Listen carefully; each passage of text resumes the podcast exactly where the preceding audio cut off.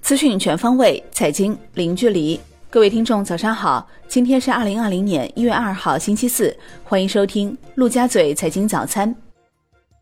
宏观方面，《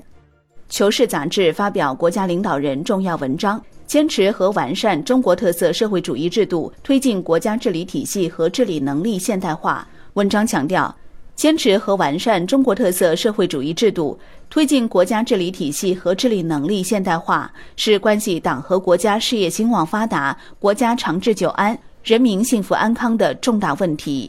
文章指出，要坚定中国特色社会主义制度自信。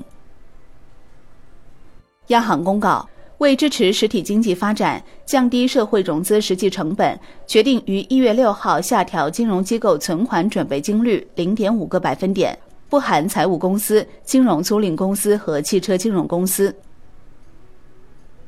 央行有关负责人表示，此次降准是全面降准，体现了逆周期调节，释放长期资金约八千多亿元，有效增加金融机构支持实体经济的稳定资金来源，降低金融机构支持实体经济的资金成本。直接支持实体经济，体现了科学稳健把握货币政策逆周期调节力度，稳健货币政策取向没有改变。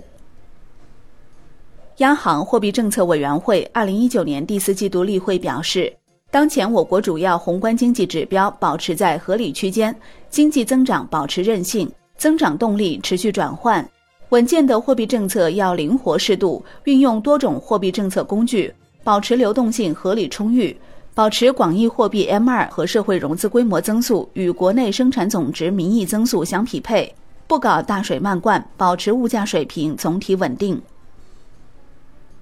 外商投资法从一月一号开始施行，这是新中国第一部外商投资领域统一的基础性法律。同时，国务院正在抓紧制定外商投资法的实施条例，有关部门也正在抓紧制定配套规定，以保证外商投资法顺利实施。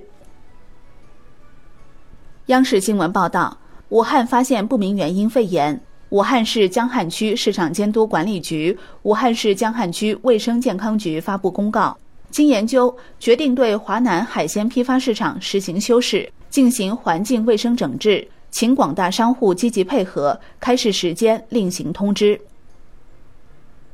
国内股市方面，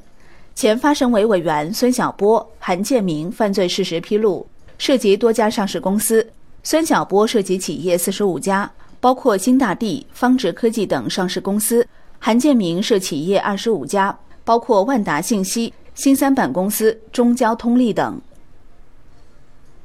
实名举报酒鬼酒产品含有甜蜜素的原酒鬼酒经销商石磊表示，湘西土家族苗族自治州市场监管局此前对自己的投诉不予受理，有六十天申请复议时间，决定近期暂不申请复议。将先与相关部门进行沟通。金融方面，二零一九年非货币 ETF 的成立数量达九十只，创历史新高，总发行份额合计达一千七百五十四点三六亿份，也创下历史新高。楼市方面，中指院报告显示，二零一九年十二月。全国一百个城市新建住宅平均价格为一万五千一百六十八元每平方米，环比上涨百分之零点四二。同比来看，全国一百个城市新建住宅均价较去年同期上涨百分之三点三四，涨幅较上月扩大零点一七个百分点。产业方面，跨年晚会收视率出炉，湖南卫视居首位。数据显示，十二月三十一号十九时到二十四时。位居频道首位的湖南卫视实现直播关注度百分之三点四三，市占率则为百分之十五点九八，紧随其后的分别是央视一套、东方卫视。根据中国信息通信研究院测算，预计二零二零到二零二五年，五 G 将拉动中国数字经济增长十五点二万亿，这也将为社会带来渴望已久的经济新增长点。海外方面。日美贸易协议二零二零年一月一号正式生效，日本从美国进口的牛肉等食品价格有望下降，但日本农户将因低价美国产品的流入而面临更加严酷的市场竞争。国际股市方面，一月一号元旦假期，欧美股市休市。